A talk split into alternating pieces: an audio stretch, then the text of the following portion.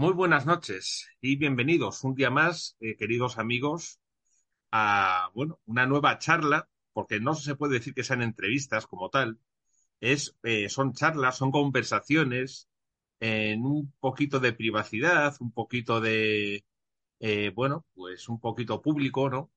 Ya conocéis, por muchos ámbitos, ya sea divulgativo, ya sea también por el trabajo que realizan todas las semanas a puertas abiertas además, en el Centro Espírita de Madrid. Eh, nuestros amigos Juan Miguel Fernández y María Jesús Albertus, un día más con nosotros. Buenas noches. Hola, buenas noches. Buenas noches a todos, muchas gracias por estar ahí viéndonos, escuchándonos y esperamos que hoy también les agrade lo que vamos a contar. Hoy tengo preparado eh, varios temas porque a mí lo que me llama la atención, no sé a vosotros, es que a estas alturas, bueno, a estas alturas, para las personas que ya han empezado a investigar, que han empezado a documentar, que han empezado a estudiar, eh, bueno, pues esto no es tan raro. Estos temas que vamos a desarrollar hoy, pues de una manera o de otra, pues bueno, eh, ya tienes una formación, tienes una, bueno, una línea por donde empezar a andar el camino. El tema de la existencia del espíritu para muchos es una certeza, pero fuera de lo que es la cultura religiosa que nos toque en un momento dado, no existe como tal el espíritu, lo vengan exclusivamente como el alma. Otras veces hay unas tendencias que dicen, no, cuando tú desencarnas, tú te fusionas con el todo, con lo cual no hay individualidad, no existiría el espíritu. Pruebas de la reencarnación, otro tema que vamos a desarrollar. Y las pruebas, muy interesante, muy interesante, el tema de las ciudades espirituales, pero las pruebas de las ciudades espirituales. Para muchos de nuestros amigos, hablamos de cielos, hablamos de eh, lugares de luz, hablamos de... Antonio, que te eh, quedaste bloqueado antes. Te has quedado congelado, Antonio. Es la tecnología. Pero ah, os he visto perfectamente, entonces yo he seguido hablando. Estupendo. Como os decía, eh, hablábamos de las pruebas de la reencarnación, que es un tema que vamos a desarrollar hoy, y un tema que normalmente hemos tocado, pero en exclusividad, el tema de las ciudades espirituales, de las ciudades de luz, pero eh, fuera de lo que es el ámbito espírita, decía que no se reconoce, no se reconoce y se ubica como niveles de cielo o eh, dimensiones de luz, dimensiones elevadas, pero como ciudades con estructura social, digamos, no se reconoce. Entonces, sí me, gustaría que intentáramos aportar algún tipo de conocimiento de prueba para que nuestros amigos puedan también tener esa idea, no solamente de lugares o de cielos, sino que también que pueda haber una estructura de algún tipo social muy interesante. Entonces, hoy tenemos tres temas. Reencarnación, ciudades espirituales y existencia del espíritu.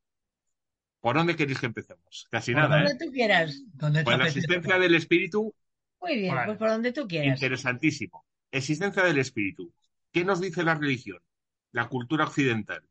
Pues la mayoría de las eh, religiones y filosofías nos hablan muy claramente de la continuidad de la vida y la existencia del espíritu, ¿no?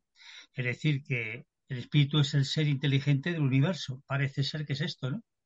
No obstante, la doctrina espírita, a través de su, podemos decir, Pentateuco, nos habla concretamente de temas muy concretos en los cuales eh, nos da muestras a través de la mediunidad de la existencia, de la permanencia y de la inmortalidad del espíritu. Y esto es muy importante, porque otras religiones, otras filosofías no han podido nunca eh, apostar, ¿no? Por lo tanto, eh, nos tenemos que vincular a ello. ¿Y cuáles son? Pues hay diversas. Basta observar a nuestro alrededor pues una de ellas es la, comunicabilidad entre el mundo físico y el mundo espiritual, o el mundo espiritual y el mundo físico, las ECM, los encuentros cercanos a la muerte, las regresiones hipnóticas, ¿eh? las terapias regresivas y también la transcomunicación instrumental, que son, estamos hablando de temas muy vigentes, muy actuales y sobre todo que están a la orden del día. Todas estas serie de cosas han sido verificados y testificados por investigadores, por analistas, por todos aquellos que verdaderamente tienen intención e interés de demostrar lo que nosotros tantas veces hemos comentado a través de los medios de comunicación. Muy interesante esto que estás diciendo, porque, eh, claro, eh, yo me, acuerdo, por ejemplo, de un común amigo, eh, Santiago Vázquez, que en un momento dado se le exigía las pruebas empíricas de laboratorio. yo recuerdo muchos debates en los que para tirar por tierra ciertas pruebas se exige que, claro, tiene que ser una prueba científica. Claro, ¿cómo se puede probar científicamente la existencia del espíritu? Recordemos la película de 21 gramos. Que cuando se decía que cuando desencarnas el cuerpo pierde 21 gramos porque pierde esencia espiritual. Eso es lo que se decía, ¿no? Sí. Bueno, mira, cada persona es un mundo. Y lo que tenemos que decir es que todos somos espíritus. Y si todos creemos que el otro lado de la vida existe, no es lógico ni normal que vivamos una existencia llena de felicidad o llena de amargura, lleguemos a la muerte y termine todo. Y diríamos, pero bueno, ¿y yo qué he hecho para sufrir tanto?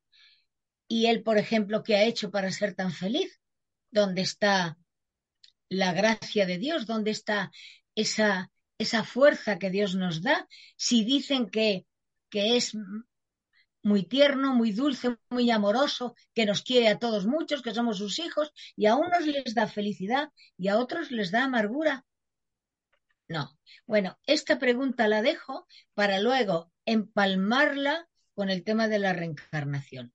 Pero yo diría algo más, y es que no necesitamos pruebas científicas, necesitamos simplemente vivir.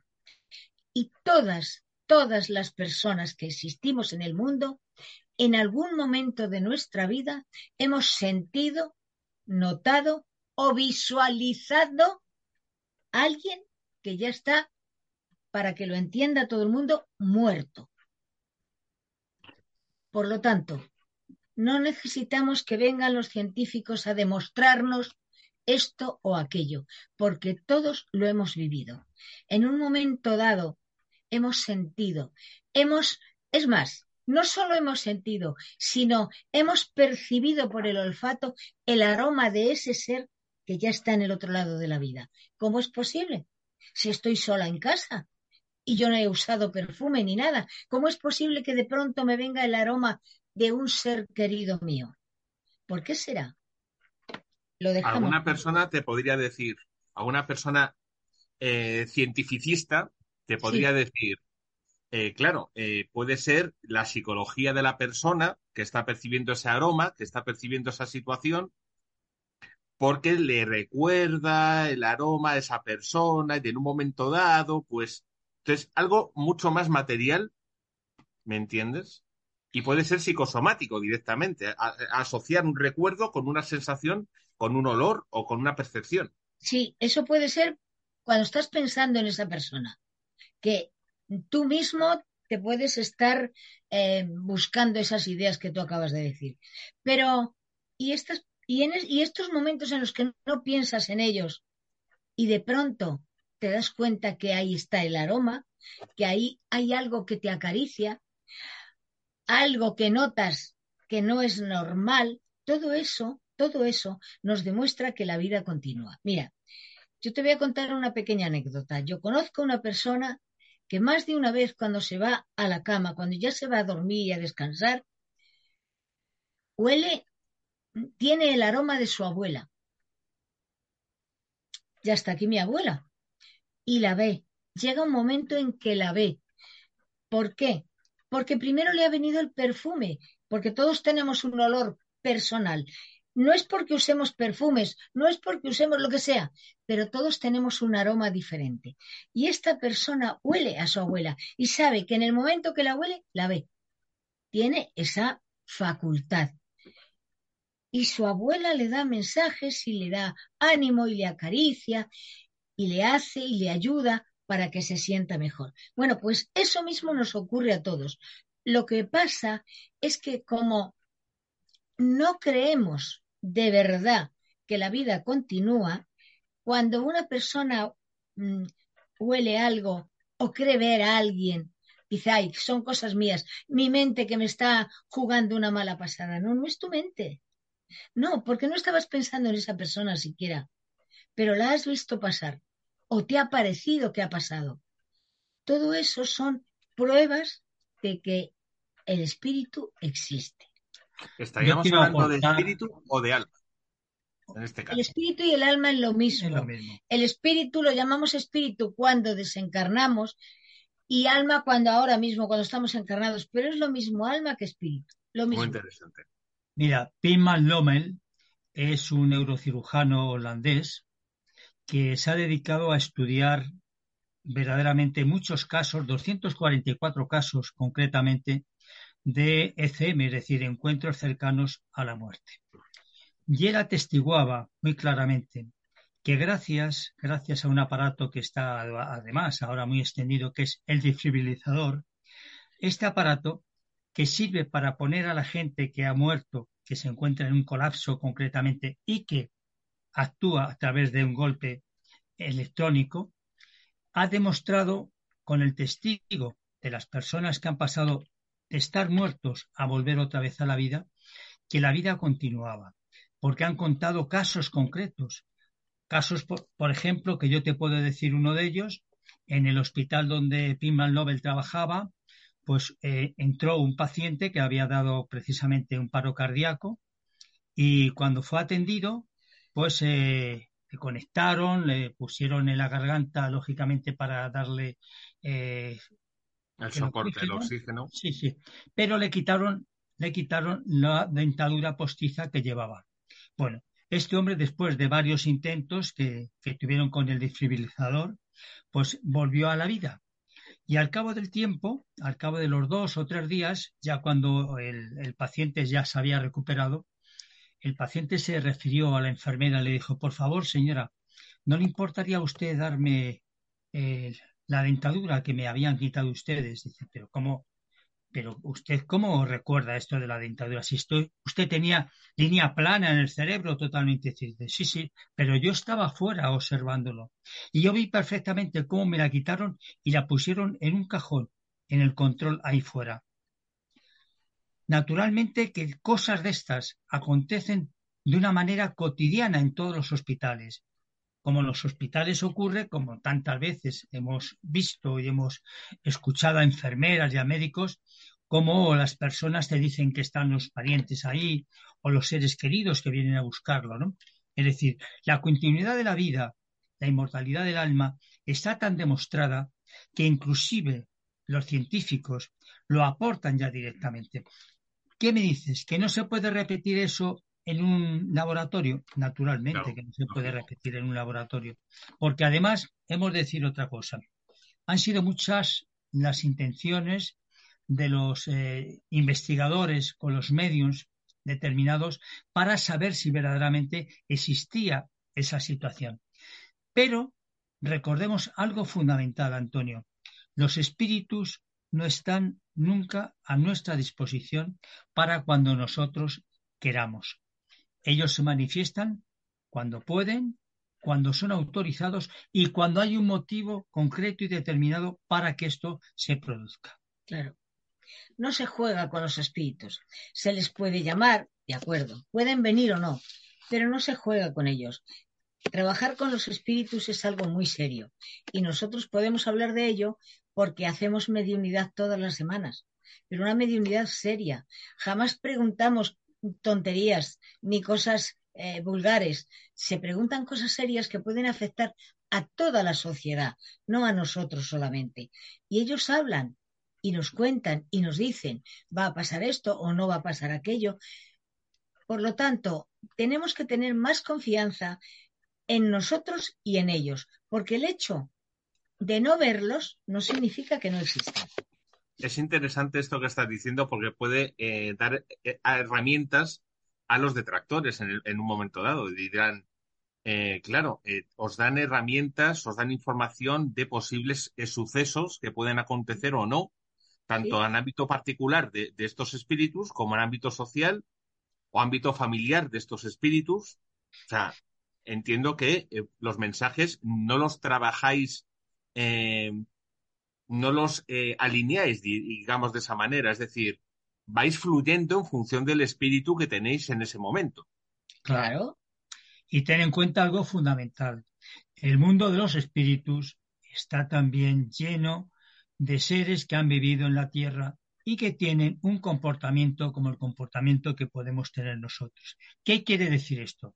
Pues quiere decir que no todo aquello que te transmiten los espíritus es dogma de fe, porque está en función de la particularidad del espíritu que se está manifestando. Ahora bien, nuestras tareas, nuestras mediunidades van originadas fundamentalmente a la ayuda a la ayuda espiritual de aquellos seres que se encuentran en el mundo espiritual confundidos, turbados, que no saben cómo se encuentra, porque la mediunidad de ser para la caridad. Cuando los espíritus quieren transmitirnos algún tipo de orientación, no lo transmiten. Nos pueden decir cómo está la situación del mundo, qué es lo que puede ocurrir, pero también puede ocurrir, depende de lo que nosotros hagamos porque ellos son observadores también, como lo podemos ser nosotros. Es decir, ellos no tienen el conocimiento de la verdad de lo que puede suceder el día de mañana, porque todo acontece en función de nuestra actividad, de nuestro comportamiento, de nuestra forma de comportarnos nosotros, nuestro libre albedrío de cada uno de nosotros. ¿Eh? Hay un caso, María Jesús, que has dicho tú antes, eh, el caso de esta chica que ve a su abuela. Existe. Es un chico. Ah, Existe la eh, teoría que plantea que cuando una persona desencarna y al tiempo la sigues viendo, quiere decir que no ha trascendido y por eso permanece en el ámbito de la Tierra. ¿Esto es real? ¿Podría ser cierto o es otra teoría de tantas? Vamos a ver, depende, depende. Al principio eh, no te da tiempo todavía a marcharte a ningún lugar, pero después puedes ascender y sí puedes venir a ayudar a tus seres queridos y a tu familia. Esta abuela de este chico en una ocasión vino y nos contó lo que hacía en el mundo espiritual, porque la preguntamos, ¿qué haces en el mundo espiritual? Y nos explicó toda su tarea, todo lo, todo, cómo trabaja, todo lo que hace, y nos pareció maravilloso. Lo que ocurre es que, claro, son cosas muy serias que no se pueden explicar porque no todo el mundo las va a creer. Y entonces, ¿qué ocurre? Que lo que estamos consiguiendo es que si, si yo cuento lo que nos dijo esta señora eh, de lo que hace allí, más de una persona no lo va a creer. Y entonces, ¿qué hacen? Pues piensan negativamente. Y no es necesario que piensen negativamente. A nosotros nos es suficiente con saber que lo que nos dijo era cierto y además sabemos muy bien, porque trabajamos con ellos, con los espíritus, sabemos muy bien cuando viene un espíritu perturbador, un espíritu que hay que decirle, perdona hermano, pero me estás mintiendo. Así de claro se lo decimos, me estás mintiendo. Eso no es así. ¿Eso cómo lo podéis detectar? Siempre me ha llamado la atención. Pues muy sencillo, porque les ponemos también trampas. Trampas. ¿Cómo te llamas? Eh, Carlos, ah, muy bien, seguimos hablando. Y al rato le decimos, mira, Fernando, resulta que si él te dice, no, perdona, te he dicho que me llamaba Carlos, dices, bueno, de momento es un alguien serio. Pero si no, te, no se da cuenta y tú le sigues llamando, en lugar de Carlos o Fernando, le llamas Antonio o le llamas Pepe, mm, y no te dice nada, te estás dando cuenta que te está mintiendo y se lo dices, hermano, me estás mintiendo. No te llamas Carlos, no te llamas Fernando, no te llamas Antonio, ¿cómo te llamas? Luego, aparte, el contexto de la conversación que se puede tener con él. Lo que puede decir que no merece la pena, pero hay que escucharle. ¿Por qué? Porque hay que ayudarle para que se dé cuenta que él también puede avanzar, que no debe quedarse ahí como cuando estaba en la tierra, inútil. Tú piensas que hay espíritus que lógicamente son ignorantes, espíritus que te quieren ocupar el tiempo de la reunión para mm. algo determinado, para entretenerse ellos mismos. Y en esto, lógicamente, el esclarecedor, es decir, la persona que se encuentra atendiendo al medium, tiene que darse clara cuenta de la situación que, eh, que se está manteniendo en ese instante, ¿no? Por lo tanto, ese tipo de mediunidad no es válida para nada. Piensa, por otro lado, que los espíritus al otro lado de la vida, también por sus adicciones, por sus sentimientos, por esa conexión que tiene con aquellos que han dejado aquí, por durante mucho tiempo se pueden quedar aquí. Es decir, tú explicabas o preguntabas hace un instante si verdaderamente trasciende todo el mundo. No trasciende todo el mundo. No, trasciende porque hay una serie de ligaciones, hay una serie de, de, de conexiones con los que se han quedado aquí que nos hacen retenernos, que nos hacen quedarnos aquí, visitar la casa, a ver qué hace mi familia, qué es lo que están haciendo, y no se dan cuenta del paso que tienen que dar para otra vida mejor que esta. Porque son personas materialistas y muy egoístas. Eh, es decir, me quedo aquí por cuidar de mi dinero, me quedo aquí porque es mi casa, es mi esto, es mi lo otro. No, no es tuyo nada, nada. Te has ido, déjalo, para quien sea y da igual. Mira, en cierta ocasión ya te dijimos que vino una vez un espíritu, estaba sentado en su oficina sobre la caja fuerte. ¿Por qué? Porque estaba viendo cómo su familia, mira, mira cómo sacan el dinero, mira, mira cómo gastan. Hermano, tú ya no lo necesitas, déjales. Déjales que gasten o que hagan lo que, lo que precisen. Estaba sentado sobre su caja fuerte cuidando de su dinero y llamando a su familia egoístas y ladrones porque le estaban quitando su dinero. No, ya no es tuyo, tú no lo necesitas. ¿Para qué quieres tú el dinero? Entonces, por eso, porque son personas muy materialistas y tenemos que acostumbrarnos a que si vivimos aquí, lo mejor sería poder vivir desahogadamente, cómodamente, tener un hogar, tener lo indispensable, pero muchas personas tienen mucho más y lo quieren para sí. Hemos de decir también que es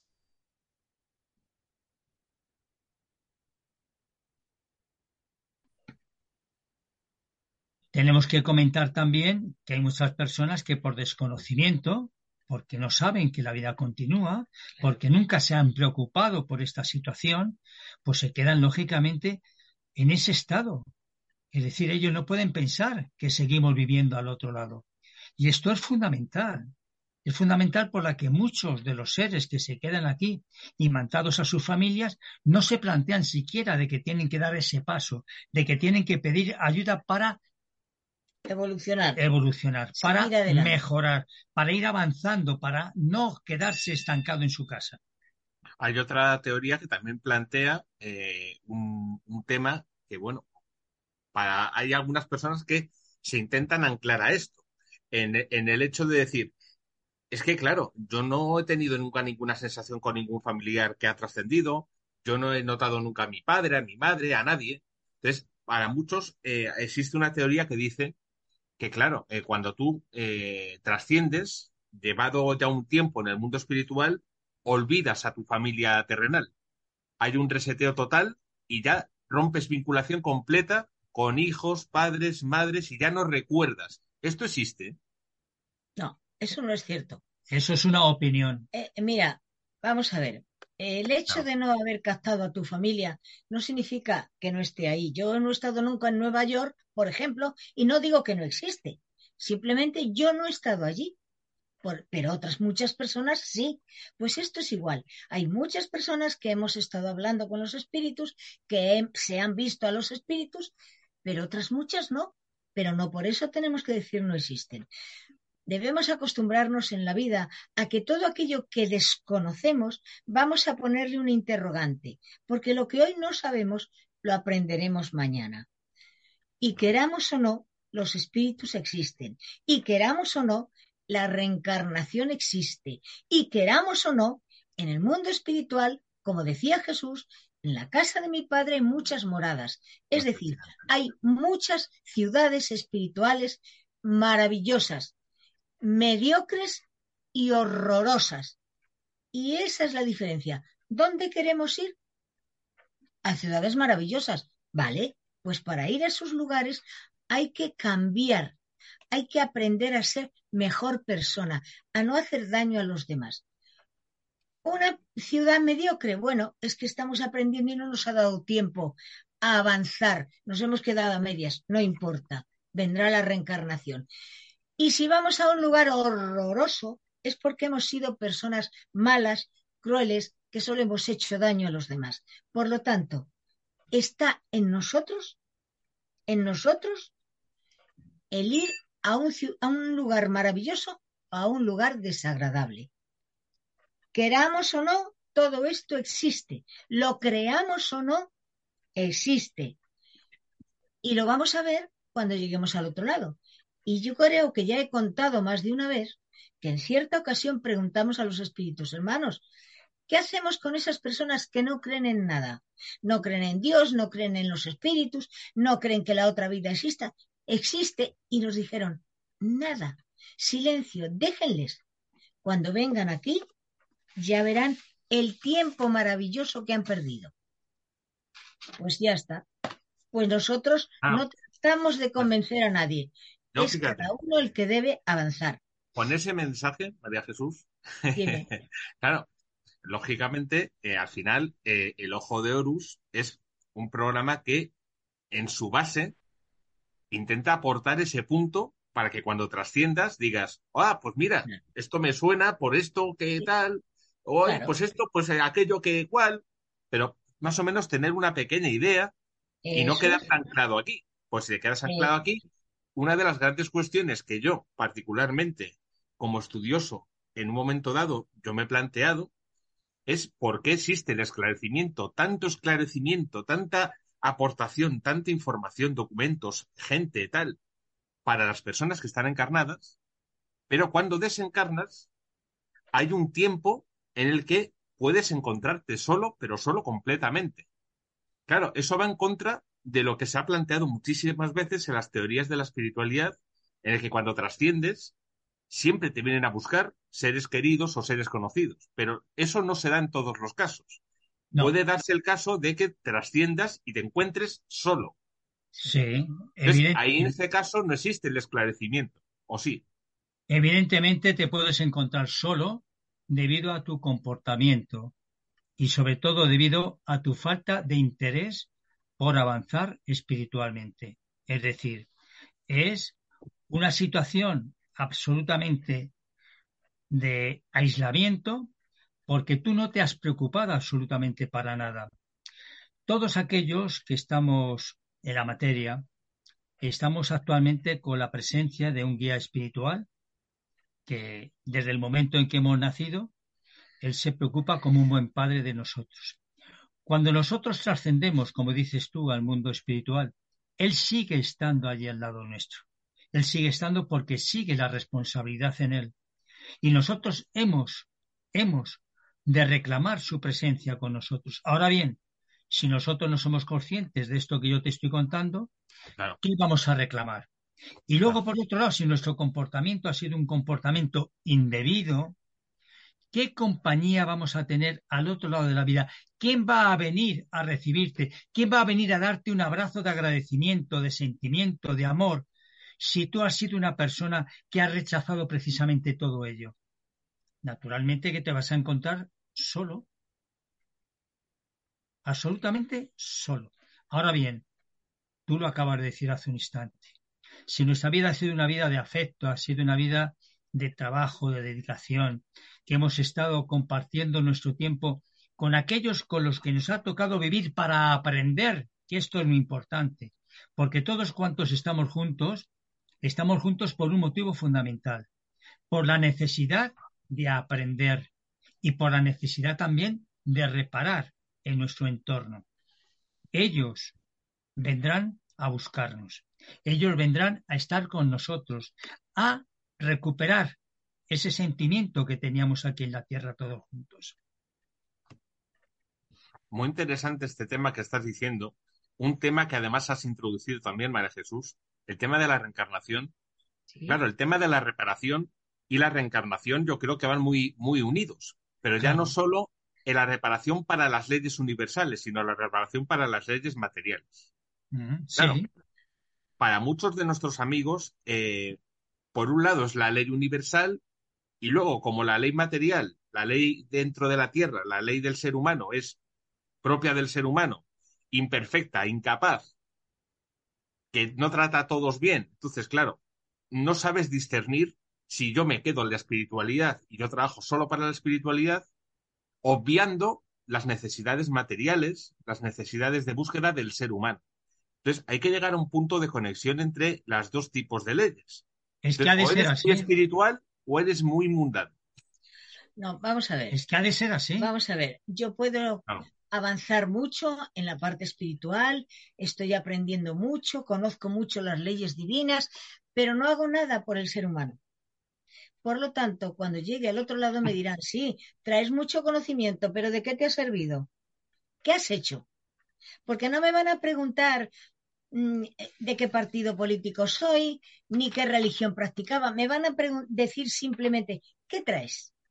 Y yo diré, nada, porque no he hecho nada. Me he dedicado a estudiar para mí. Y me dirán, pues no te sirve de gran cosa. El hecho de estar aquí es para que aprendamos a convivir todos juntos, para que aprendamos a saber que estamos para ayudarnos.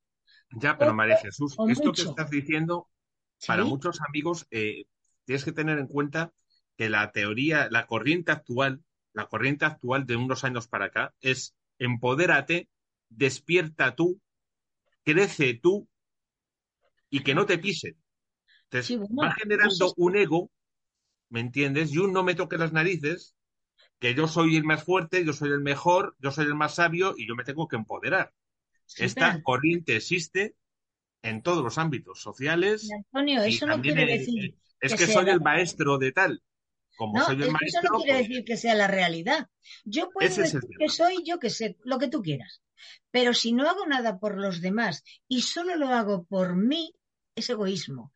Porque no me doy cuenta que el hecho de trabajar para los demás, con los demás, al lado de los demás, me estoy beneficiando yo también y mucho. Tenemos que acostumbrarnos a darnos cuenta que no hemos nacido para vivir solos, hemos nacido para avanzar todos juntos, para darnos la mano cuando uno cae, para ayudarnos en aquello que podamos. No hemos venido a ser egoístas, hemos venido a corregir todo el mal que hemos hecho en vidas anteriores. Ya sé que alguien dirá, es que yo no sé lo que hice, pero yo solo sé que ahora soy muy, muy buena y tengo mucho sufrimiento. Sí, tiene usted razón. Somos muy buenos ahora y tenemos mucho sufrimiento y mucho dolor y mucha angustia. ¿Por qué? Pues porque yo siempre pongo el mismo ejemplo cuando hablo en la asociación delante de las personas que van a ayudarnos. Por mucho que tú me digas a mí, ¿cómo me duelen las muelas? Yo diría, ay, pobre Antonio, le duelen las muelas, pero yo no sabré cómo es un dolor de muelas hasta que yo no tenga ese dolor. Bueno, pues esto es igual. Estamos reencarnando y estamos corrigiendo todos los errores que cometimos en vidas pasadas. Es decir, todo el daño que hicimos a los demás en esta existencia o en otras, lo vamos a pasar nosotros también, aunque no sepamos por qué sufrimos. No importa, ya lo sabremos cuando vayamos al otro lado y diremos, mira, qué razón teníais cuando yo me quejaba tanto de lo buena que era y los problemas que tenía. Tengo los mismos problemas que yo causé en vidas pasadas a los demás. Por lo tanto, no sufrimos inútilmente y no somos felices porque a los Ya. espíritus se les antoje. Siempre pero- por una razón. ¿sabes uno de los grandes. ¿sabes uno de los grandes motivos? Ahora entramos de lleno en la reencarnación, pero uno de los grandes motivos por los cuales, y que se me perdone, que se me perdone, pero por los cuales hay mucha gente que ha perdido la fe en, en el cristianismo, es porque existe también una corriente en un momento dado que decía, eh, señor eh, sacerdote, por favor, eh, ¿me puede eh, explicar eh, que, por qué me pasa esto? ¿O por qué ha sucedido esto a esta persona? Y muchos sacerdotes en un momento dado, que esto no son así siempre, evidentemente hay personas distintas, como en todo, pero hubo un caso que trascendió que le dijeron a esta persona, no te preocupes, no te preocupes, no busques, no te molestes, es voluntad de Dios. Entonces, con el voluntad de Dios, pues ya está. Pero explícalo, porque eso a las personas les bloquea y dejan de tener la voluntad de Dios como algo presente. Entonces, claro, si le das una explicación y le das una corriente que tú puedas seguir, investigar, te darás cuenta que todo es voluntad de Dios, pero no, no busques, no te molestes, porque no das de ti. O sea, eres una persona que no vas a llegar a nada. Entonces, como no vas a llegar a nada, pues te digo, voluntad de Dios y ya dejas de buscar y punto final. Entonces, es una separación entre la persona que maneja algo de información o cree que maneja algo de información y el que quiere despertar pero no le permiten despertar. Sí, todos ¿Sabes? despertamos.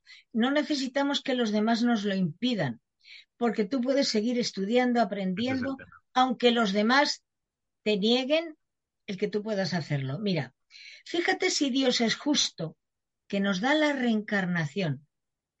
¿Para qué? Para que aprendamos a saber, sufriendo en nosotros mismos lo que hemos hecho sufrir en vidas anteriores a los demás. El problema está en que la mayoría de las personas no creen en la reencarnación. Por eso dicen, Dios es injusto, porque hay muchas guerras, hay mucha hambre, hay mucho niño pasando calamidades. Si Dios es tan justo, ¿por qué permite esto? Es que lo que no sabemos es qué hicimos antes para sufrir tanto ahora. Pero mira, no ya entramos en la reencarnación. No pero importa. hubo un concilio, que no recuerdo ahora mismo, eh, un concilio eh, antiguamente, eh, porque el catolicismo, el cristianismo, perdón, el cristianismo eh, no negaba la reencarnación. Sí, Hasta el En un momento dado- 553, Antonio, Claro. el concilio de Ahí está, Constantinopla en el año Constantinopla, 553. efectivamente. Me lo retiró.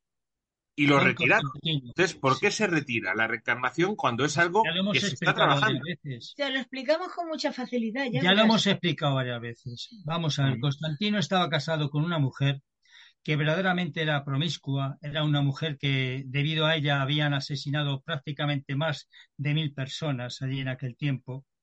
Y resulta que Constantino, sabiendo que aquello que hemos hecho tenemos que repetir y tenemos que pasar por esa situación Y repararlo. y repararlo como lógico y natural, no quiso que su mujer pasase por esa situación y entonces obligó en el Congreso, en ese concilio, concilio. obligó a quitarlo precisamente de en los evangelios. Pero Para que todo eso no quiere claro. decir que no ocurra. No, Va a está seguir claro, ocurriendo. está claro. Es lo que digo. O sea, es que al final yo lo cojo, yo lo pongo, yo lo quito como el limbo en su, en su momento. Exacto. Claro, Exacto. claro. ¿Eh? Entonces, entramos en la reencarnación. Las pruebas de la reencarnación, para muchos de nuestros amigos oyentes, ellos ubicarán, lógicamente, el- que la reencarnación es algo universal. Es algo Sí, universal mediante lo cual yo no entendería nada si no existiera, porque, como muy bien decías, María Jesús, esa Claro. disparidad de, de vidas es No solamente tendría explicable sentido. con la reencarnación. No O sea, tendría eso- sentido ninguno. Pero hay muchos, muchos datos y muchas pruebas científicas que ubican la reencarnación en sociedades como la India, sociedades como Oriente, pero yo desde luego no he sido capaz. Hay algunas eh, que ya no es reencarnación, pero sí ubican eh, conciencia eh, o recuerdos en Latinoamérica. Pero en, en Europa, en el centro de Europa, en el norte de Europa, en Norteamérica, datos reconocibles, no hay tantos. ¿Por qué hay tanta ocultación o tanta eh, No. Querer divulgar ciertas cosas en relación a Oriente, por ejemplo, en relación a la India? No porque no se ha investigado lo suficiente, simplemente. Y porque ten en cuenta una cosa muy importante. A través de las regresiones hipnóticas, y tenemos que recordar que una de las primeras personas que realizó las terapias regresivas fue José María Fernández Colavida, espiritista catalán, de ahí partió precisamente. Eh, después Rochas en Francia lo, lo llevó adelante. A través de las regresiones hipnóticas se ha constatado la existencia de otras vidas anteriores, dando nombres concretos, dando fechas, dando eh, citaciones en las cuales se ha ratificado y se ha verificado precisamente toda esta serie de cosas. Y no nos olvidemos, no nos olvidemos también de algo muy importante, de cuando William Cruz a través de los espíritus, materializaba espíritus que venían del más allá para hacernos comprender que habían vivido anteriormente y cuál era la situación que tenían actualmente. El hecho de que en la India, en Pakistán, en todos estos países, lógicamente, eh, se recuerde más, es porque ellos son mucho más espirituales que nosotros, pero muchísimos más. Mucho más que, mucho más que, que, que ¿Sabes que la India es el país más espiritual del mundo? Claro. Bueno, y eh, fíjate, y fíjate qué diversidad de personajes hay. Yo, eh, vamos a ver, la mayor pobreza y la mayor riqueza. si te paras a plantear país espiritual, bueno, en, la India, en la India hay unas problemáticas muy grandes sociales. que eso no lo encontramos en otros lugares. Pero eso es lo que nos dejan Hay una disparidad muy grande eh, en, las castas famosas y en, en el trato a determinadas personas dentro de la sociedad. Entonces, sociedad espiritual, de acuerdo, bueno, vale. Pero si ahondas, ¿qué quieres que te diga? todo también depende. No, no, pero una cosa, es la sociedad, otra cosa son las personas. Pero luego también es... somos las personas. Estamos hablando de las creencias también. ¿eh? Luego tienes que tener en cuenta, claro, tienes que tener en cuenta también una eh, realidad eh, absoluta que eh, muchas personas probablemente se nieguen a divulgar o se nieguen a investigar lo que estás diciendo a través del concilio que hemos hablado anteriormente. Entonces, claro, en la India no existe ese problema. No hay un cerrojazo que digas entonces, claro, no es que no se investigue, no que no exista para muchos amigos oyentes, sino que, bueno, pues eh, todavía no se ha abierto, eh, como está en otros países, para poder divulgar abiertamente la reencarnación. Existe aquí, por ejemplo, el tema de la metempsicosis. Para muchas personas dicen que la reencarnación de ser humano en animal. Y para eh, valorar esta situación, ponen casos hay casuística anclada a esto. no tiene sentido. Claro, para mí no tiene sentido, porque es involucionar. Pero claro. Exactamente. Claro, pero para explicar la reencarnación hay ciertas, eh, ciertas teorías que dicen la realidad de la metempsicosis. Entonces, claro, desde el mundo espiritual, desde el centro espírita, ¿hay algún tipo, no digo que sea algo general, puede haber dado algún caso que un ser humano haya reencarnado en, un, eh, en una mascota y que esta mascota se vincula a la familia? No. vamos a ver, y voy a dar una explicación muy simple para que todo el mundo me entienda. El espíritu, imagínense que es una semilla, y esa semilla nace en el mineral, se agita en el vegetal, sueña en el animal y despierta en el hombre. Esas son las cuatro fases. fases que utiliza el espíritu.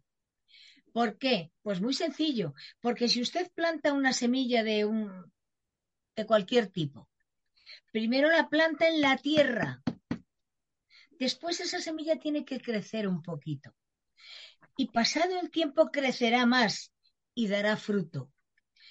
Y entonces, el fruto en este caso sería el espíritu. ¿Por qué? Porque el espíritu ya ha pasado por esas fases, mineral, vegetal, animal, despierta en el hombre. Nunca da marcha atrás. Lo más que puede hacer es para pararse, porque no ha aprendido lo suficiente para seguir caminando. Se quedará parado, se quedará ahí anclado, pero pasado un tiempo continuará. Pero jamás un ser humano renace en un animal jamás.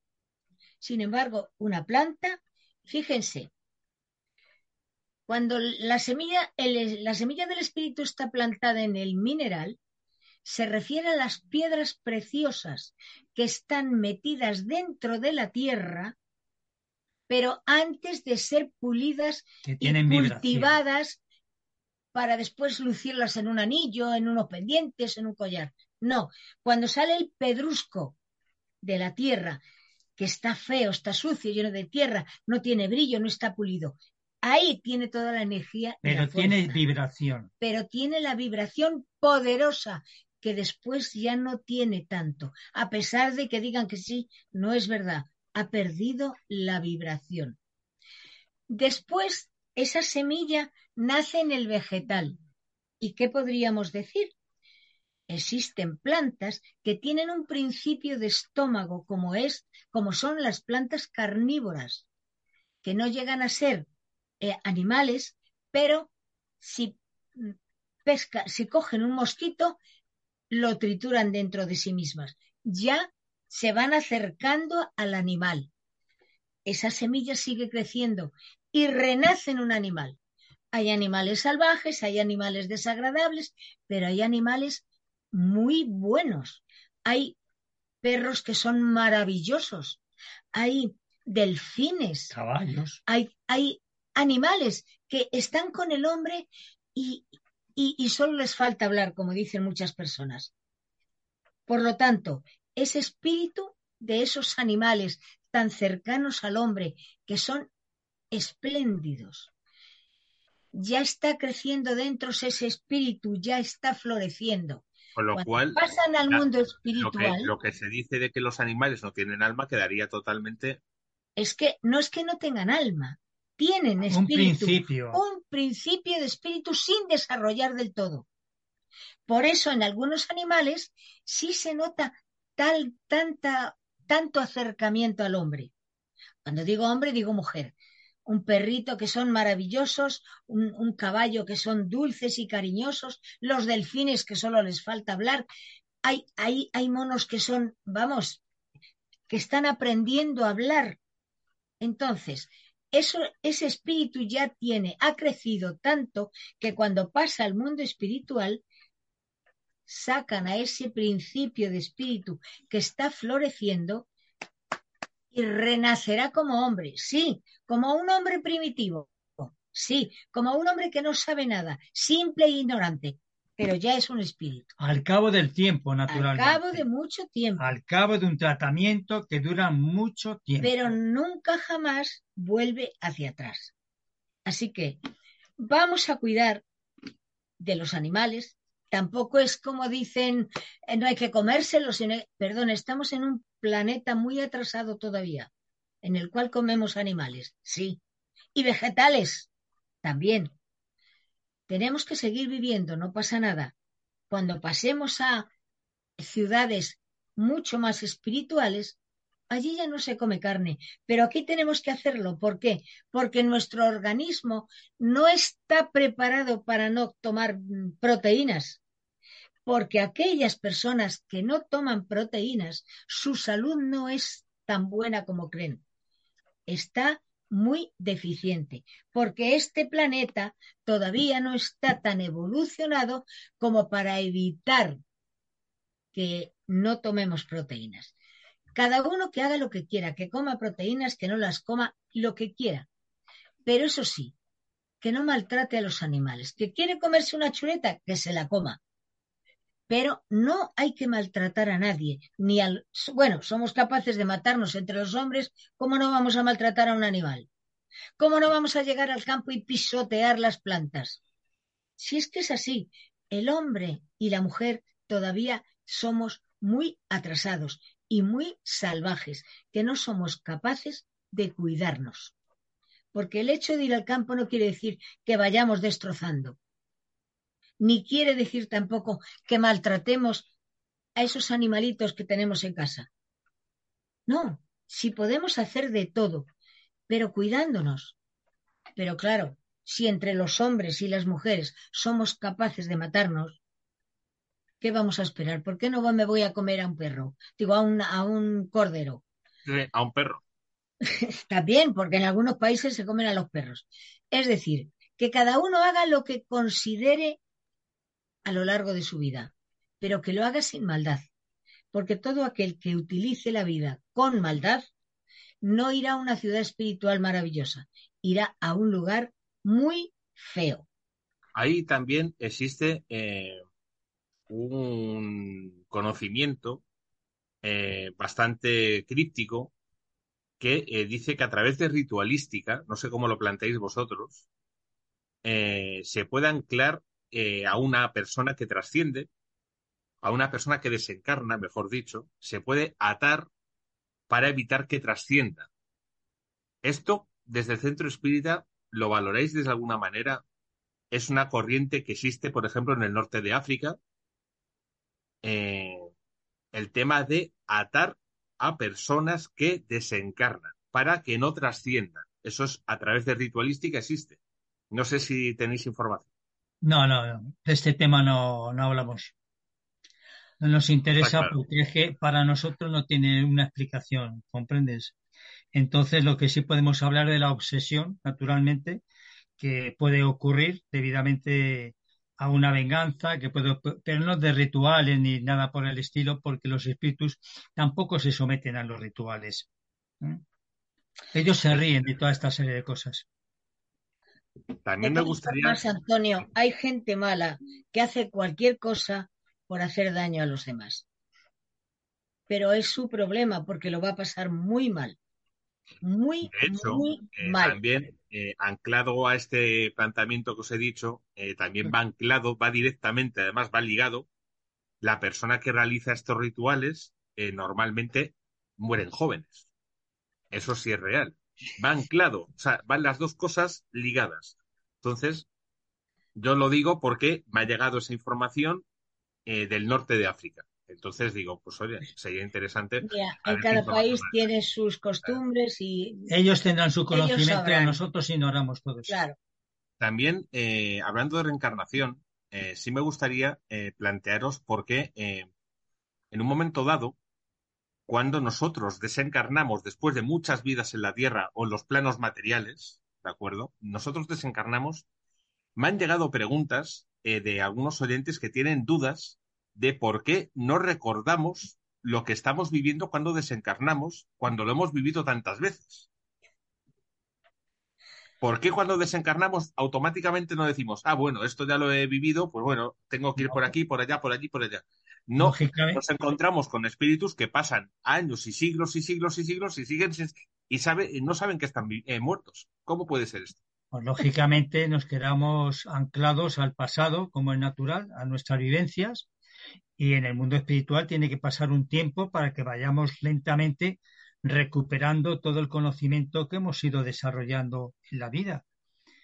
Y sobre todo vamos a recordar aquellas cosas puntuales que van a significar algo para nosotros, no las cosas banales, no las cosas comunes, no, no algo que no tiene ninguna importancia. Es decir, no te van a meter los 80 años que tú has vivido, vas a estar recordándolos allí en un instante, ¿comprendes? Eso no tiene sentido ninguno. ¿Qué es lo que tú recuerdas? Si tú en tu vida ahora en este instante te pones a pensar en tus años que has vivido, ¿cuáles son las cosas que van a destacar en ti? Pues van a destacar en ti 20 o 30 cosas importantes que son las que han significado para ti mismo. El resto de las cosas, pues no van a tener importancia ninguna. Pues esto es un poco como en las vidas que podamos haber tenido antes. A eso sí, que el conocimiento que hayamos adquirido con anterioridad va a estar presente cuando nosotros seamos capaces ya de despertar y de comprender la situación actual que estamos viviendo en ese instante en el mundo espiritual. Todo eso lleva un proceso aparte de que hemos de recordar, y esto es muy importante, que cada uno es distinto, que cada uno tenemos una forma de vivir, cada uno tenemos una forma de morir, cada uno hemos nacido de una forma diferente, y todo eso es la individualidad de cada uno de nosotros. Ninguno de nosotros somos iguales. Lo de las almas gemelas y todo eso, eso no existe, por ejemplo, ¿no? Existe almas con afinidad, es verdad. Pero somos totalmente individuales, no nos parecemos los unos a los otros para nada. Por lo tanto, no podemos tener una regla general para dar una explicación sobre esta serie de cosas, porque sería caer, podemos decir, en el error. Has hablado eh, de, de- No, no, pero Antonio, de todas formas hay algo muy importante. Y es que al renacer de nuevo, hay unas leyes divinas que hay que cumplirlas. Y una de ellas es la ley del olvido. Por eso, al renacer de nuevo, olvidamos nuestro pasado y nuestro futuro. Y tenemos que caminar a a ciegas. ciegas. A ciegas. Pero es la ley Por del olvido. intuición, caminamos por intuición. Has Y sobre hablado, todo guiados, guiados por nuestro libre albedrío. bueno, ¿De qué viene nuestro libre albedrío? Pues de- viene también de nuestra inteligencia, como es lógico y natural. Has hablado, eh, Juan, eh, hace unos segundos de las almas gemelas, de las almas que se reúnen por afinidad. Sí. Yo te pregunto, en cada vida que tienes, muchas personas dicen en un momento dado, me encuentro solo, ¿vale? No encuentro a nadie que me arrope o que me, eh, yo me sienta comprendido en un momento dado, ¿no? Bueno, Claro. La, la cuestión es muy clara. ¿En cada reencarnación existen almas afines o puedes reencarnar y encontrarte solo realmente? Esto puede suceder. Yo pienso que solo nunca te puedes eh, encontrar, porque Puedes también, sentir. también puede ser un problema de sugestión, puede ser un problema interior de cada uno de nosotros, que en ese instante en que parece ser que nos encontramos solos, nos aislamos también. Pero ese aislamiento viene dado a veces por la necesidad de plantearnos las cosas, porque sabemos que a través del sufrimiento aprendemos, a través del dolor aprendemos, a través de las experiencias negativas aprendemos. Y el aprender es algo que nos interesa a todos siempre, aunque tengamos que pasar por situaciones complejas y difíciles. Solo nunca estamos. Siempre tenemos la presencia de aquellos que partieron antes que nosotros, Ah. que son compañeros de otras encarnaciones, de otras vidas, y que quizá nosotros nos bloqueemos y no les dejemos que ellos se acerquen para intuirnos y para orientarnos. Y aparte, algo fundamental, que se nos está olvidando siempre, nuestro guía espiritual, nuestro protector, aquel que nos ha de intuir, pero que verdaderamente lo llamemos con sinceridad, con fervor y sobre todo con ese amor que debemos de tenerle porque lleva muchos años al lado nuestro, Aguantando. sufriendo, sufriendo cuando sufrimos nosotros y alegrándonos en aquellas pequeñas cosas que nosotros nos alegramos. Mira, mira, hay dos cuestiones en la vida y es que o aprendemos sufriendo o aprendemos con amor. Pero como somos egoístas y lo que queremos es que nos den el amor a nosotros, pero nosotros no lo damos, por ahí aprendemos sufriendo siempre. Sufriendo tanto, tanto, que después de sufrir tanto decimos, ay, lo que he aprendido con tanto sufrimiento.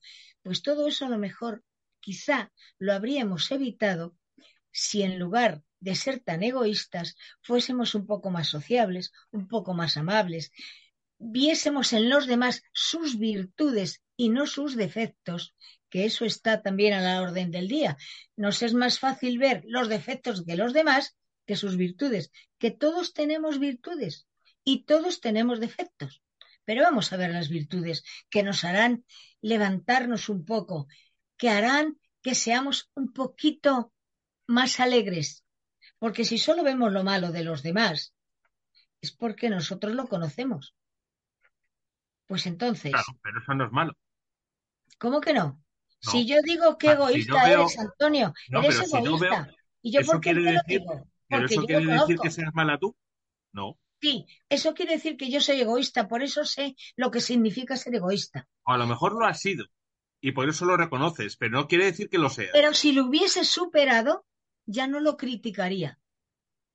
Es ¿O sí? decir, no, Tienes que tener en cuenta que tú, por ejemplo, me puedes decir a mí, Antonio, eres un egoísta, macho. Tienes que cambiar. No me estás criticando, me estás enseñando a cambiar. te estoy haciendo daño. Debería decirte eso mismo con palabras diferentes. Antonio, cambia, porque tu forma de ser hieres a los demás. Porque si yo te digo, Antonio, es que eres muy egoísta, tienes que hacer pa, pa, pa, pa, pa, pa. No, no, tenemos que aprender a no hacer daño, a decir las cosas con calma. Lo Yo, por mismo, ejemplo, soy de otra pero sin opinión. ¿eh? hacer daño. Yo, por ejemplo, soy de otra opinión. Yo, por ejemplo, si yo, no sé eh, cómo opinarán nuestros amigos, pero yo, desde luego, si yo tengo una persona delante que está cometiendo, cometiendo lo que yo entiendo eh, un acto que no es positivo, porque yo lo reconozco, de acuerdo, pero a lo mejor yo lo reconozco porque es contrario a lo que yo hago.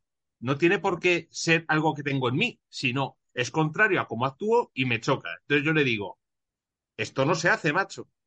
Me da igual si te lo tomas bien o mal. Hay que generarle una catarsis a esa persona para que reflexione. Si le das vaselina, ¿me entiendes? A esa persona no le generas el cambio, la necesidad del cambio, la necesidad de la introspección, no se la generas.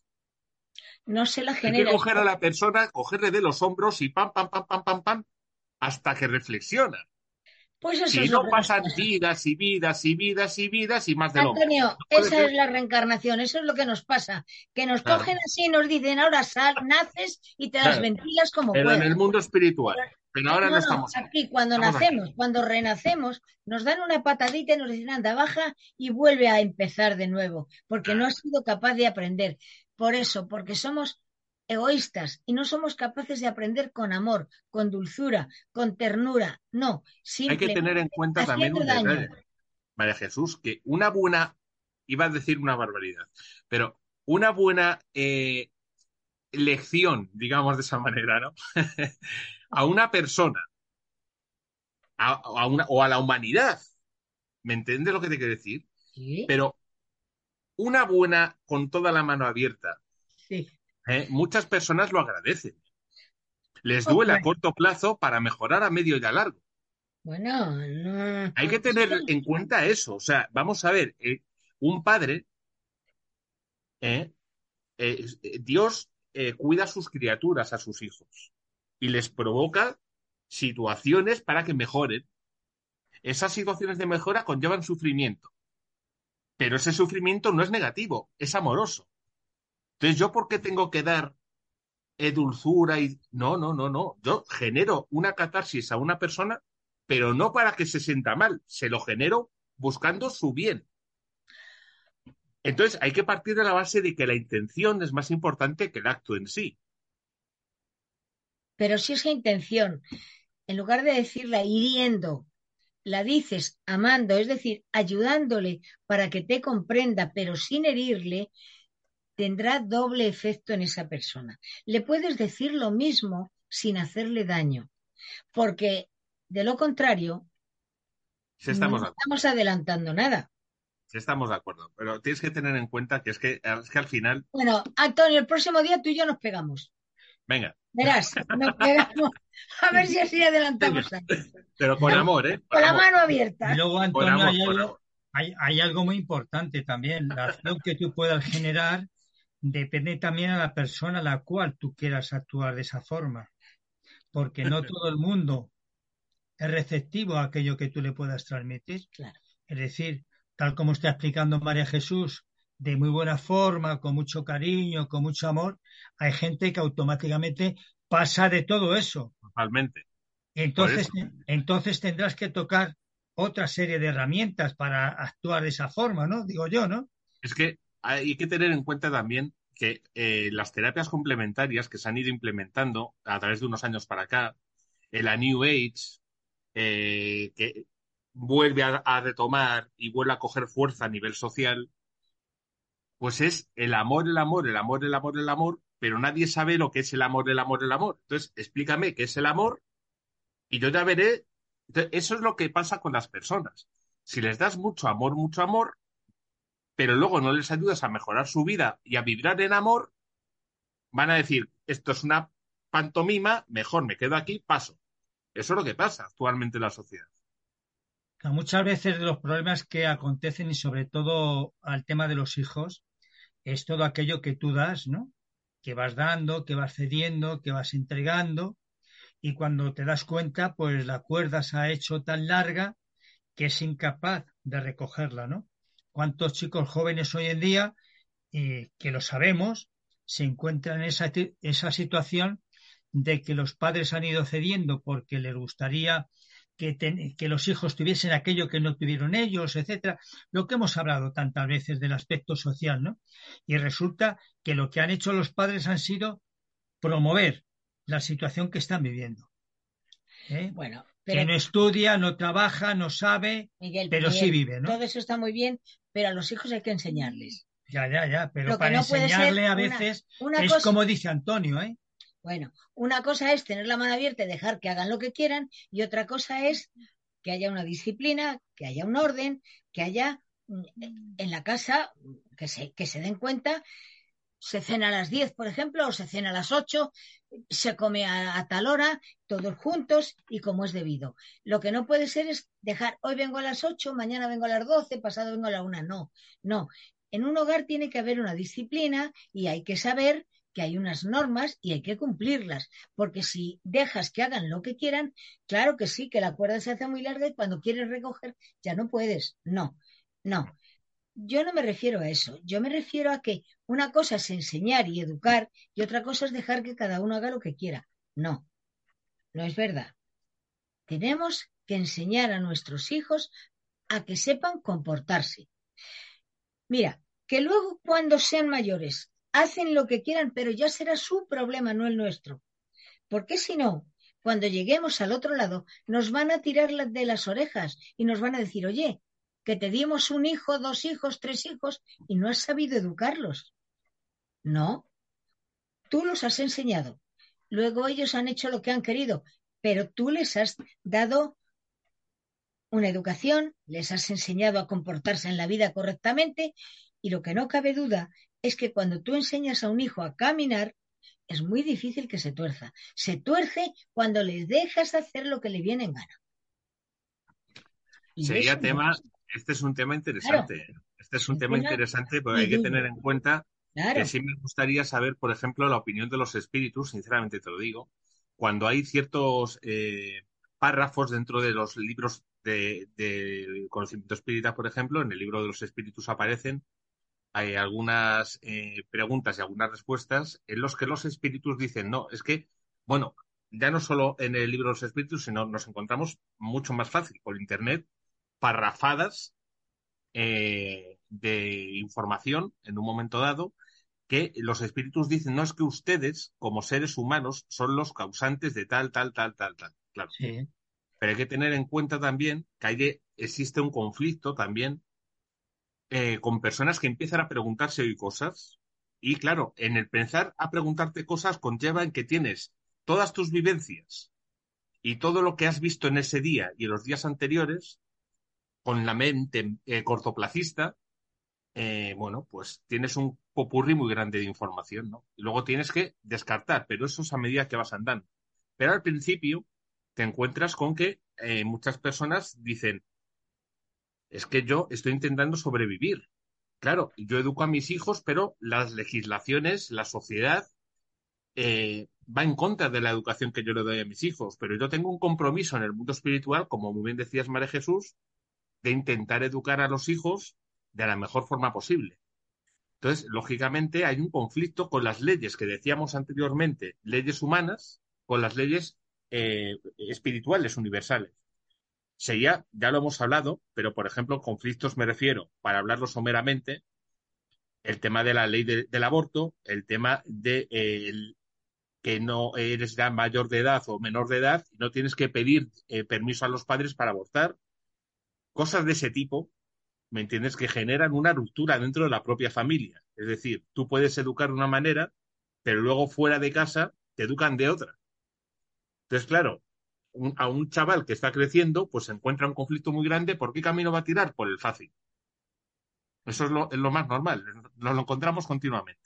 Claro, cuando nos encontramos estas eh, situaciones y a nivel de reencarnación, nos encontramos con que hay niños abortados, espíritus abortados, mejor dicho, que se eh, obsesionan con los padres de vida en vida y esos padres van queriendo tener hijos y no tienen hijos, no tienen hijos de vida en vida, de vida en vida, porque han abortado en vidas anteriores.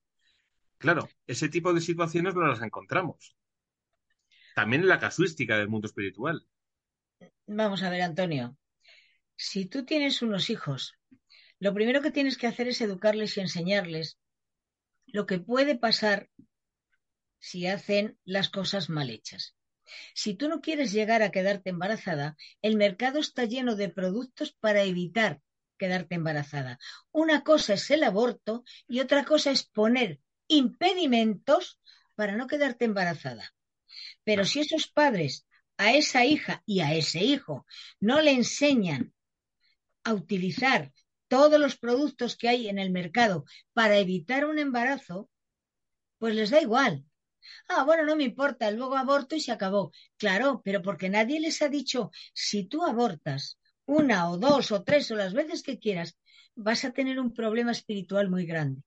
Y es que ahora puede que te abortes una, dos, tres veces, pero es que luego, en las próximas vidas, vas a llorar por querer tener un hijo que no vas a tener.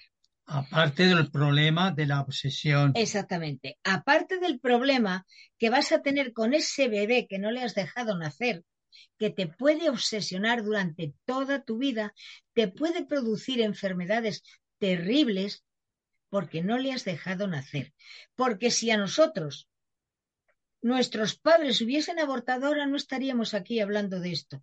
Por eso yo soy de la opinión de antes de abortar, pon los impedimentos para quedarte embarazada. Pero lo que no se puede es que una niña de 12, 13, 14, 15, 16, 17 años se quede embarazada. No, perdona, eres una niña, no eres una mujer. No tienes cuerpo para tener un bebé dentro, porque tu cuerpo está todavía a medio terminar. Pero eso no se lo explican los padres. Pues hay que explicarlo. Eso ya lo explican en los colegios, pero no hacen caso. Bueno, pues ahí está. El que los, la madre, por ejemplo, si el padre no quiere no se atreve, bueno, es cosa suya. Pero la madre sí sabe muy bien lo que tiene que decir a una hija para que no se quede embarazada. Y si hay que decirle, toma, utiliza esto, utilízalo, pero no te quedes embarazada para evitar los abortos, para evitar problemas mayores en tu vida. ¿Entendido? Muy interesante. Eh, Eso es lo que hay que hacer. Eh, hay un vídeo que hicimos, un, monográfico sobre la ley del aborto, eh, os lo recomiendo. Pondré el enlace en la descripción de este vídeo. Muy bien. Y un tema que también quiero desarrollar es el de las pruebas que tenemos sobre las ciudades espirituales. Mm. Porque para muchas personas el tema de la ciudad espiritual es exclusivo del conocimiento espírita. Vale. Para eh, las personas, cristianismo, cristianismo católico, ortodoxo, judaísmo, eh, son los cielos y el infierno. Entonces, claro, al final hablamos de lo mismo con distintos nombres. Claro. Pero ¿qué peculiaridades tiene una ciudad espiritual? Porque para muchas personas, hasta hace, aquí en España hasta hace eh, unos años, pero no era algo corriente, que existan trabajos, que existan labores en las ciudades espirituales, que evidentemente existen en los otros planos igual, pero son labores, oficios, digamos, trabajos, o sea, que tú no desencarnas y te vas a tumbar a una tumbona, señores ahí se trabaja y se realizan situaciones. ¿Qué pruebas tenemos de esto? Antonio, estás olvidando algo muy importante, que en España hace 60 años ya se hablaba de todo esto. Ya. Pero tuvimos un parón de pero 40. Hace 60 años. No, no, tuvimos un parón de 40. Pero hace más de 60 años en España ya se hablaba de todo esto. Había los medios más impresionantes que te puedas imaginar. Había un conocimiento espírita fantástico. Luego tuvimos ese parón, pero ahora se está retomando de nuevo, estamos sacando la cabeza y estamos volviendo a, tratar de que, de que esa espiritualidad que había antes vuelva. Bueno, la prueba la tenemos. Nosotros, tenemos la asociación llena, llena de personas que quieren saber, mira, hace unos años casi todos éramos mayores y ahora lo que menos hay son personas mayores, todos son jóvenes. El, el ochenta y tantos por ciento son personas jóvenes que dicen, hombre, ¿qué ha pasado? Quieren saber, quieren conocer. Eso es muy importante. Sugeriríamos sobre todo la lectura, la lectura a todas estas personas que nos están eh, viendo, que nos están escuchando, para que leyesen un poco el tema espiritual. El libro de los espíritus es un libro maravilloso que nos abre precisamente ese telón que durante tantos y tantos años hemos estado ignorando. Por otro lado, hemos de decir que dentro de la erraticidad Es decir, en esa fase que existe entre una encarnación y otra nueva encarnación, existen diferentes ciudades espirituales Sí.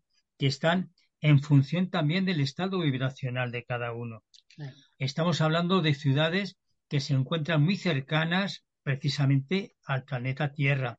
Por eso todo aquello que tú estás hablando de que se trabaja, de que se hace una serie de circunstancias y de situaciones paralelas a nosotros, es porque es así, porque ellos están muy cercanos a nosotros.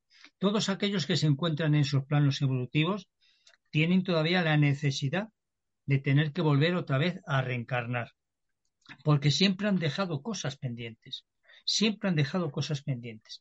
Y en ese estado que existe en, en la erraticidad, pues hemos hablado muchas veces de, de nuestro hogar, por ejemplo, y hemos hablado también de la ciudad de la esperanza, y hemos hablado del, De la ciudad de la luz. de la, de la luz, todas estas serie de ciudades que se encuentran pues en, en la atmósfera que está circuncidando el, el, el planeta y que lógicamente se encuentran allí y que son pues a los lugares donde nosotros querríamos ir en espera de volver a tener que volver a reencarnar otra vez.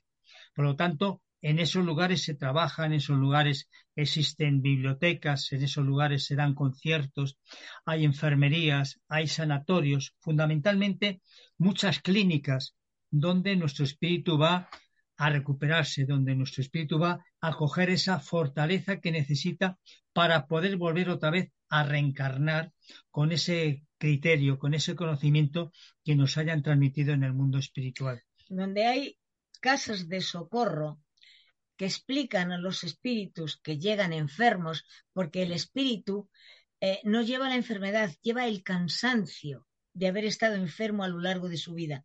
Entonces ahí se le explica la razón de por qué está así, dónde puede ir, qué debe hacer, cómo debe continuar. Y poco a poco le van preparando por si tiene que reencarnar pronto o si puede tardar un poco más en recuperarse. No es tan difícil, pero no es tan fácil reencarnar. Se necesita tiempo. Para todo en la vida espiritual se necesita tiempo y allí el tiempo sobra. Y sobre todo una preparación para lo que quieres hacer en otra nueva Claro. oportunidad, ¿no? Claro, Para aquello que quieres desarrollar, aquello que necesitas para ir mejorando en tus vidas, ¿eh? Aquellas personas que hubiesen preferido tener una profesión determinada, pues se pueden preparar en el mundo espiritual para cuando lleguen aquí, que tengan esa posibilidad de desarrollarla, de aprender más rápido unos que otros, ¿no? En Claro. función de cómo trabajes en el mundo espiritual. Ahora bien, que existen otros planos dentro de la erraticidad donde los espíritus están perdidos, sí. donde los espíritus no saben ni lo que hacen, donde los espíritus están dando bandazos de un sitio para otro. Y no saben que están muertos. Exacto, también lo hay, También. también lo hay. ¿eh? ¿Por qué? Porque han trascendido pero sin conocimiento espiritual Claro. y se han, eh, podemos decir, obsesionado con sus vidas que han tenido anteriormente, donde han dado preferencia pues, a todos los temas materiales que todos conocemos, pensando y trabajando de medio cuerpo hacia abajo y no de medio cuerpo hacia arriba, que es donde, donde- lo que tenemos que hacer, que hacer, ¿no? Mira, hay, hay algo muy triste cuando hacemos la mediunidad. Muy triste. Y es cuando viene un espíritu y después de que le has hablado un ratito te dice, ¿pero qué me estás diciendo? ¿Que estoy muerto? Y hay que decir, no, porque estás hablando conmigo. Pero no sabe que está muerto, no sabe que está en el otro lado de la vida, solo sabe que está perdido, que no encuentra a nadie, que no sabe dónde ir, que no sabe ir a su casa. Todo eso hay que explicárselo. Por eso, señoras, señores, despierten, prepárense porque llegará el día en que todos iremos al otro lado.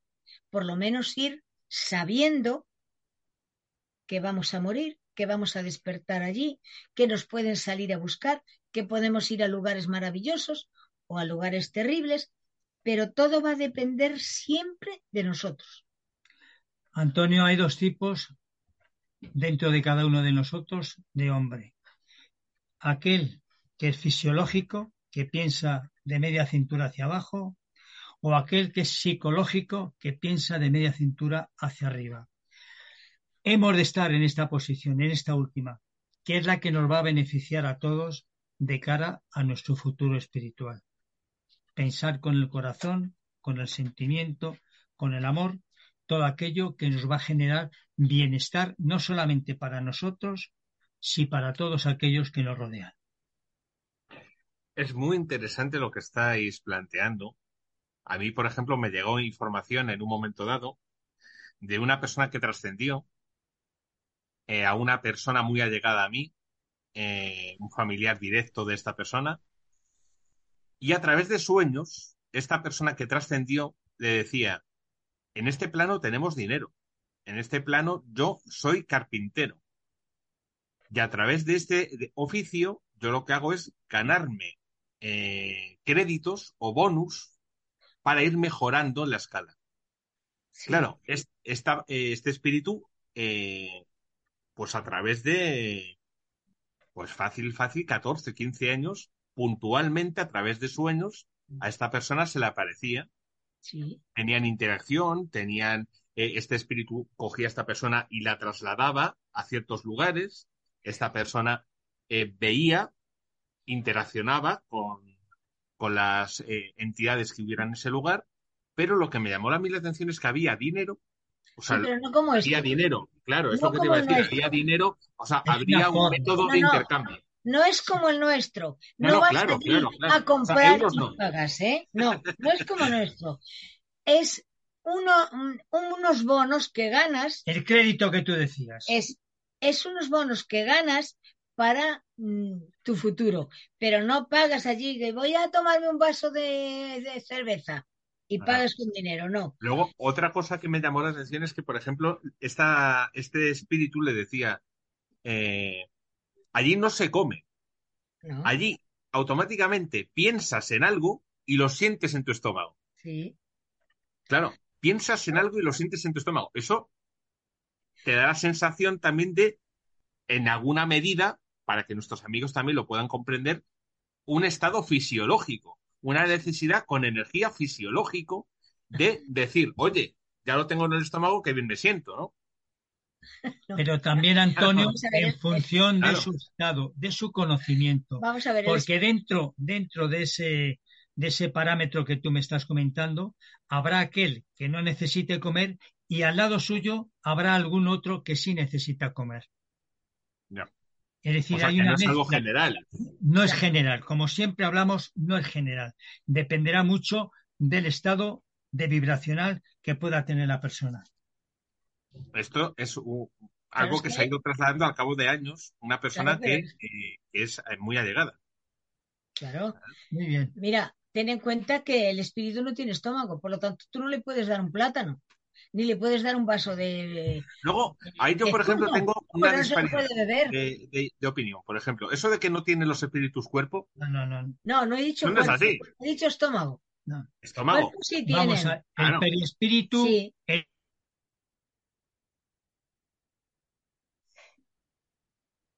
el perispíritu, que es una copia exacta del cuerpo físico, o el cuerpo físico es una copia exacta del perispíritu, tiene todos los miembros que pueda tener el cuerpo físico. Los ojos, la boca, el estómago, el riñón, el páncreas, absolutamente todo espiritualmente, en el mundo espiritual.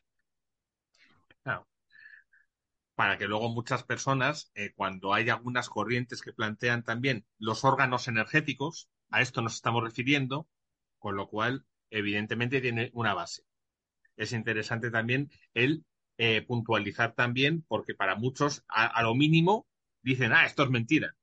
Entonces, está bien acreditar ciertos conocimientos y otras veces descartarlo, pero está bien. El tema de las ciudades espirituales también va ligado a los temas de los continentes en la Tierra. Es decir, por cada nación, por cada continente o cómo funciona. Si hay, no sé, pues por decirte, aquí en España, un espíritu nace en España, pero luego hace su vida en China. ¿Vale?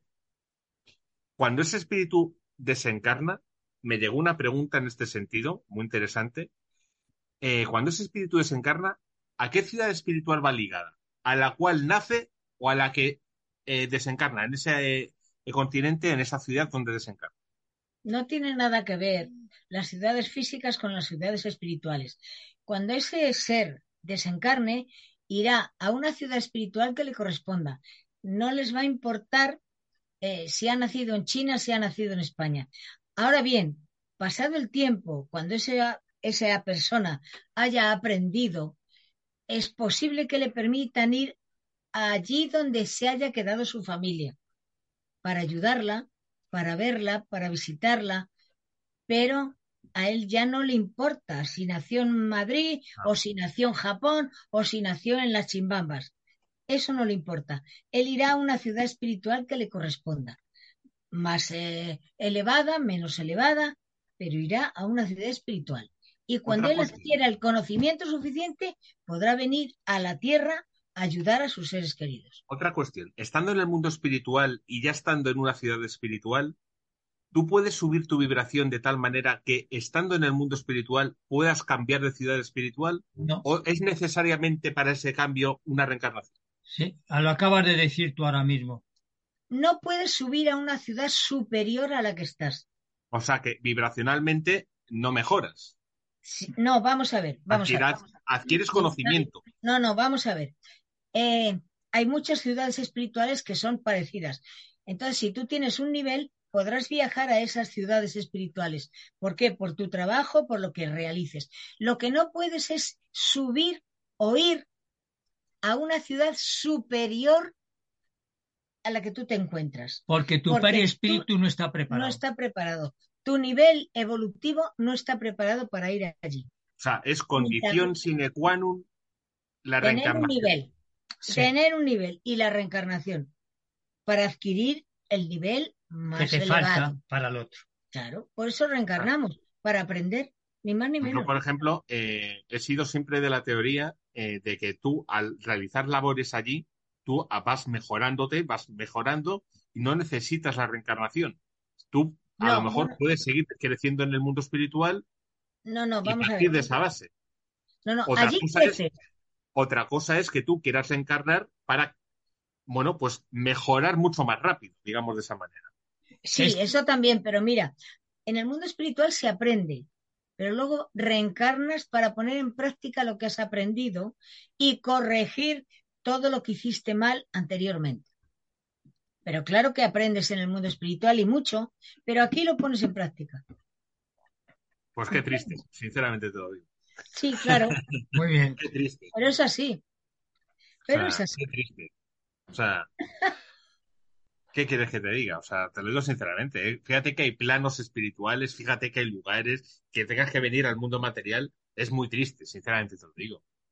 O sea, es muy mundo Ya no solo material. la Tierra, llámalo otro planeta, el, el que tú quieras. Otro Vamos a ver, quieras. Antonio, tienes que venir al mundo material por una razón muy simple. Porque tu espíritu no es perfecto. Y Ya. tienes Y que conseguirlo. y tienes que limar esas asperezas que tienes a través de las pruebas de la reencarnación. No, Porque, claro, está claro. porque si estuvieses en ese estado vibracional de pasar, de traspasar de un plano a otro, no tendrías por qué venir aquí. Claro. Irías ya directamente allí. A, Ese es a el tema. lugares hermosísimos que ya no tienes por qué venir aquí. Ese es el tema. Claro, Muy esa bien. es la cuestión. Por eso tenemos que aprender tanto y poner en práctica el amor. El amor. Mira, El ese, amor. ese tema, ese tema, no sé cómo lo valorarán nuestros amigos, pero yo lo voy a desarrollar en el programa. Pues yo creo Sí que me sí. gustaría, porque el amor, yo creo que no hay ser humano capaz de saber en, en conocimiento lo que es el amor. Es un sentimiento, es una posibilidad mental, es un estado puntual, es algo psicológico, es un placer momentáneo. Pero ¿qué leches es el amor? Todo el mundo Pues habla del amor, El todo el mundo habla del amor y eso, realmente yo creo que no hay nadie que conozca el amor. Claro. Sinceramente. porque el día que lo conozcamos ya no venimos a la Tierra más. Iremos a esferas maravillosas. Pues eso está bien saberlo. ya conocemos el amor. Ya conocemos el amor. Por eso seguimos aquí, porque no lo conocemos. Y no lo ponemos, lo poco que sabemos de él, no lo Pues ponemos. teniendo en cuenta cómo es la Tierra respecto al amor, pues lo llamamos claro. Pues fíjate, Quedamos claro.